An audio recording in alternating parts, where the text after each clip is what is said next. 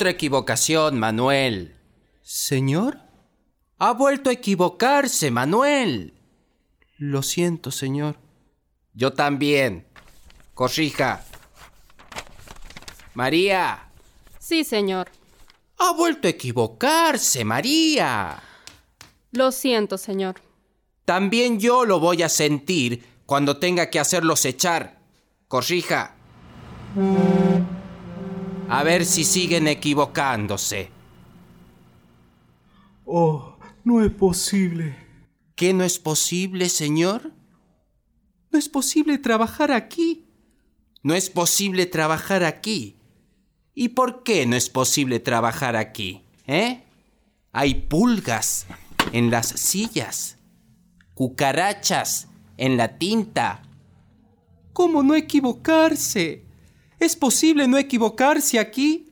Contésteme, ¿es posible trabajar sin equivocarse aquí? No me falte, Manuel. Su antigüedad en la casa no lo autoriza tanto. ¿Por qué se arrebata? Yo no me arrebato, señor. Los culpables de que nos equivoquemos son esos malditos buques. Los buques. ¿Y qué tienen los buques? Sí, los buques. Los buques que entran y salen, chillándonos en las orejas, metiéndosenos por los ojos, pasándonos las chimeneas por las narices. No puedo más. Don Manuel tiene razón. Cuando trabajábamos en el subsuelo, no nos equivocábamos nunca. Cierto. Nunca nos sucedió esto. En siete años. ¿Ya han pasado siete años? Claro que han pasado siete años. Yo creo, jefe, que estos buques, yendo y viniendo, son perjudiciales para la contabilidad. ¿Lo creen? Todos lo creemos. ¿No es verdad que todos lo creemos? Em, yo nunca me he subido a un buque, pero lo creo. Nosotros, también, también lo lo creemos. También, también lo creemos. Jefe, ¿has subido a un buque alguna vez? ¿Y para qué un jefe de oficina necesita subir a un buque? ¿Se dan cuenta? Ninguno de los que trabaja aquí ha subido un buque. Parece mentira que ninguno haya viajado. ¿Y por qué no ha viajado usted? Esperaba casarme. Lo que es a mí, ganas no me han faltado. Viajando es como se disfruta. Vivimos entre estas cuatro paredes, como en un calabozo. ¿Cómo no equivocarnos? Estamos aquí suma que te suma, y por la ventana no hacen nada más que pasar barcos que van a otras tierras. A otras tierras que no vimos nunca. Y que cuando fuimos jóvenes pensamos visitar. ¡Basta! ¡Basta de charlar! ¡Trabajen! No puedo trabajar. No puede. ¿Y por qué no puede, don Manuel? No, no puedo. El puerto me produce melancolía. Le produce melancolía. Así que le produce melancolía. Siga, siga su trabajo. No puedo. Bueno, veremos lo que dice la directora general. Cuarenta años de oficina. La juventud perdida. ¡Cuarenta años! ¿Y ahora? ¿Y quieren decirme ustedes para qué? Ahora lo van a echar. ¿Qué me importa? Cuarenta años de debe y haber, de caja y mayor, de pérdidas y ganancias. ¿Quiere una aspirina, don Manuel? No, gracias, compañera. Esto no se arregla con aspirina. Cuando yo era joven, creía que no podría soportar esta vida. Me llamaban las aventuras, los bosques. Me hubiera gustado ser guardabosque o cuidar un faro. Y pensar que a todo se acostumbra uno. Hasta esto. Sin embargo, hay que reconocer que estábamos mejor abajo. Lo malo es que en el subsuelo hay que trabajar con luz eléctrica. ¿Y con qué va a trabajar uno si no? Uno estaba allí tan tranquilo como en el fondo de una tumba. Cierto, se parece a una tumba. Yo muchas veces me decía, si se apaga el sol, aquí no nos enteramos. Y de pronto, sin decir agua va, nos sacan del sótano y nos meten aquí, en plena luz. ¿Para qué queremos tanta luz? ¿Podés decirme para qué queremos tanta luz? Francamente, yo no sé. El jefe tiene que usar lentes negros. Yo perdí la vista allá abajo. Sí, pero estábamos tan tranquilos como en el fondo del mar. De allí traje mi reumatismo. ¿Y el jefe? No está. ¿No ves que no está? Fue a la dirección. Hoy llegó el Astoria. Yo lo hacía en Montevideo. ¿Qué chimeneas grandes tiene? Desplaza 43 mil toneladas. Ya bajan los pasajeros. Y nosotros quisiéramos subir. Y pensar que yo he subido a casi todos los buques que dan vuelta por los puertos del mundo. Hablaron mucho los diarios. Sé los pies que calan, en qué astilleros se construyeron, el día que los votaron. Yo, cuando menos, merecía ser ingeniero naval. Vos, ingeniero naval, no me hagas reír. O capitán de fragata, he sido grumete, lavaplatos, marinero, cocinero de veleros, maquinista de bergantines, timonel de zampanes, contramaestre de paquebotes. ¿Por dónde viajaste? ¿Por la ruta 38 o la ruta 40? De los siete años que doy vueltas por todo el mundo. Y juro que jamás en la vida me he visto entre chusmas tan insignificantes como las que tengo que tratar a veces. A buen entendedor. Conozco el mar de las Indias, el Caribe, el Báltico, hasta el Océano Ártico conozco. Las focas recostadas en los hielos lo miran a uno como mujeres aburridas sin moverse. Che, debe hacer un fresco bárbaro por ahí. Cuente, Cipriano, cuente, no haga caso. Aviada estaría la luna si tuviera que hacer caso de los perros que ladran. En un zampán he recorrido el Ganges y había que ver los cocodrilos que nos seguían. No sea exagerado, Cipriano. Se lo juro, señorita. Indudablemente, este no pasó del dique de los sauces. A mí nadie me trata de mentiroso, ¿sabe? ¿Qué, hace, Cipriano? ¿Está loco? Cuidado, que puede venir el jefe. Vean, vean estos tatuajes. Digan si estos son tatuajes hechos en la ruta 38 o en la ruta 70. Vean. Una mujer en cuero. Este tatuaje me lo hicieron en Madagascar, con una espina de tiburón. ¡Qué mala espina! Vean estas rosas que tengo sobre el ombligo. Observen la delicadeza de los pétalos. Un trabajo de indígenas australianos. ¿No será una calcomanía? ¿Qué va a ser calcomanía? Este es un tatuaje de verdad. Le aseguro, señorita, que si me viera sin pantalones, se asombraría.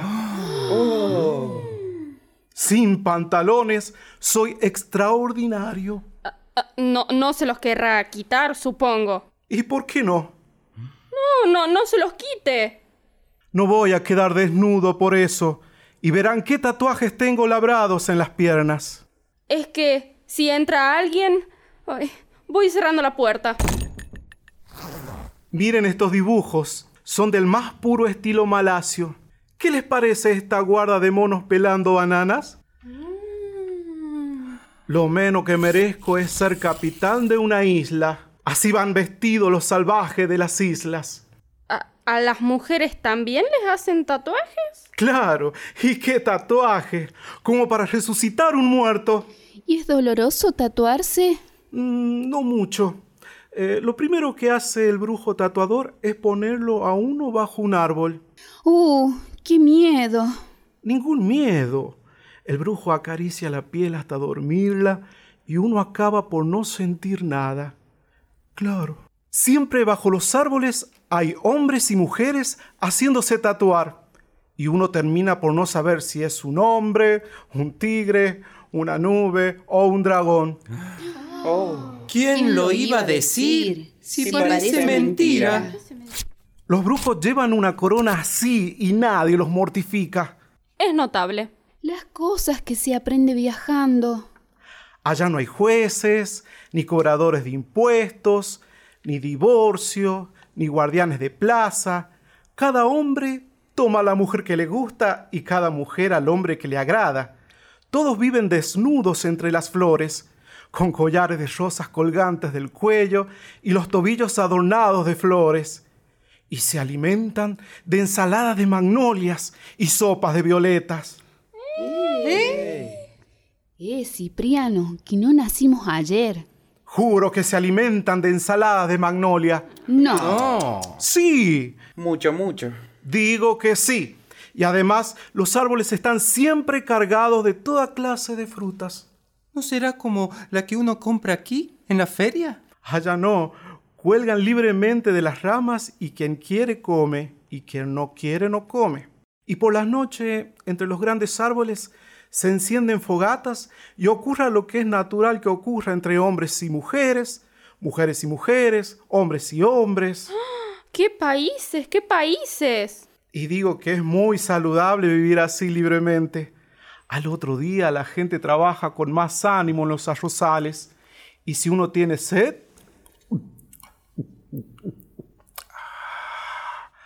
parte un coco y bebe su deliciosa agua fresca.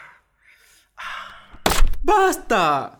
¿Basta qué? ¡Basta de Noria! ¡Se acabó! ¡Me voy! ¿A dónde va don Manuel? A correr el mundo, a vivir la vida. Basta de oficina, basta de malacate, basta de números, basta de reloj, basta de aguantarlo a este otro canalla. ¿Quién es el otro canalla? ¿Quién, es? El otro... El otro soy yo. ¡Usted, don Manuel! Sí, yo, que desde hace 20 años le llevo los chismes al jefe. Mucho tiempo hacía que me amargaba este secreto, pero trabajábamos en el subsuelo, y en el subsuelo las cosas no se sienten. ¿Y qué tiene que ver el subsuelo? No sé, la vida no se siente.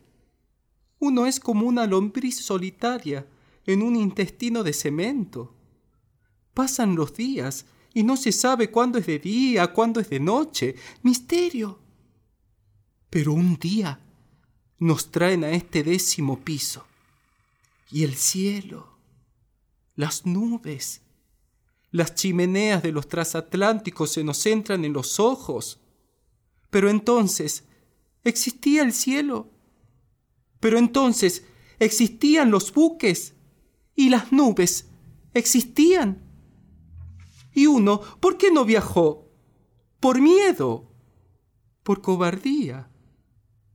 Mírenme, viejo, achacoso. ¿Para qué sirven mis 40 años de contabilidad y de chismerío? Vean cuán noble es su corazón. Vean cuán responsables son sus palabras. Vean cuán inocentes son sus intenciones. Sientan vergüenza. Todos ustedes se pudrirán como asquerosas ratas entre estos malditos libros. Un día se encontrarán con el sacerdote que vendrá a suministrarles la extrema unción. Y mientras los untan con aceite la planta de los pies, se preguntarán, ¿qué he hecho de mi vida? ¿Consagrarla a las tenedurías de libros? Bestias. Quiero vivir los pocos años que me quedan de vida en una isla desierta. Tener mi cabaña a la sombra de una palmera, no pensar en horarios. Iremos juntos, don Manuel.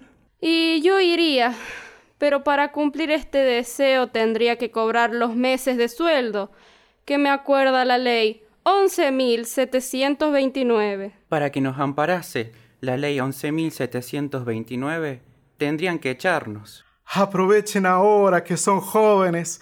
Piensen que cuando les estén untando con aceite la planta de los pies, no podrán hacerlo. Ay, pero la pena es que tendré que dejar a mi novio. ¿Por qué no lo conservan un tallo de escabeche? Cállese, odioso. Señores, procedamos con corrección. Cuando don Manuel declaró que él era el chismoso, una nueva aura parecía cernirse sobre la humanidad. Todos lo miramos y nos dijimos, aquí está un hombre honesto, aquí hay un hombre probó, aquí la estatua misma de la virtud cívica y ciudadana, Don Manuel. Usted ha dejado de ser Don Manuel, usted se ha convertido en Simbad el marino. ¡Qué bonito! Ahora, lo que hay que buscar es la isla desierta. ¿Hay todavía islas desiertas? Sí, las hay. Vaya si las hay. Grandes islas. Y con árboles de pan, y con plátanos, y con pájaros de colores, y con el sol desde la mañana a la noche. ¿Y nosotros? ¿Cómo nosotros? Claro, ¿ya nosotros nos van a largar aquí? Vengan ustedes también. Eso. Eso. Vámonos todos. Ah, ¿y qué les diré de las playas de Caracol? Cuente, Cipriano, cuente. Y los arroyuelos cantan entre las breñas. Y también hay negros, negros que por la noche baten el tambor así.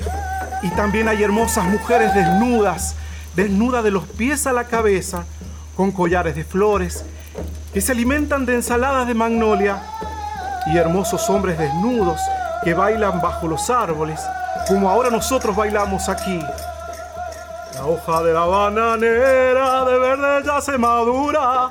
Quien toma prenda de joven tiene la vida segura. Work all night drink a rum. Banana till the morning come. Come, Mr. Tallyman, tally me banana. La hoja de bananera de verde ya se madura. Quien toma prenda de joven tiene la vida segura. ¿Pero qué pasa aquí? Ay, señor, esta ventana maldita y el puerto y los buques. Esos buques malditos. Y este negro. Claro, comprendo, comprendo. Despida todo el personal. Haga poner vidrios opacos en la ventana.